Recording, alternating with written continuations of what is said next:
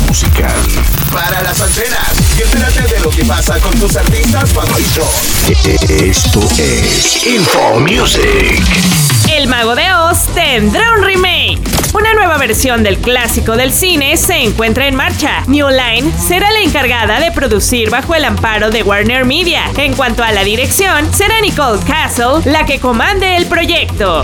Info Music. Soy Brittany Espinosa. Si quieres volver a escuchar esta noticia y saber más, entra a fmok.cl. Info Music. Lo que pasa en el mundo del entretenimiento.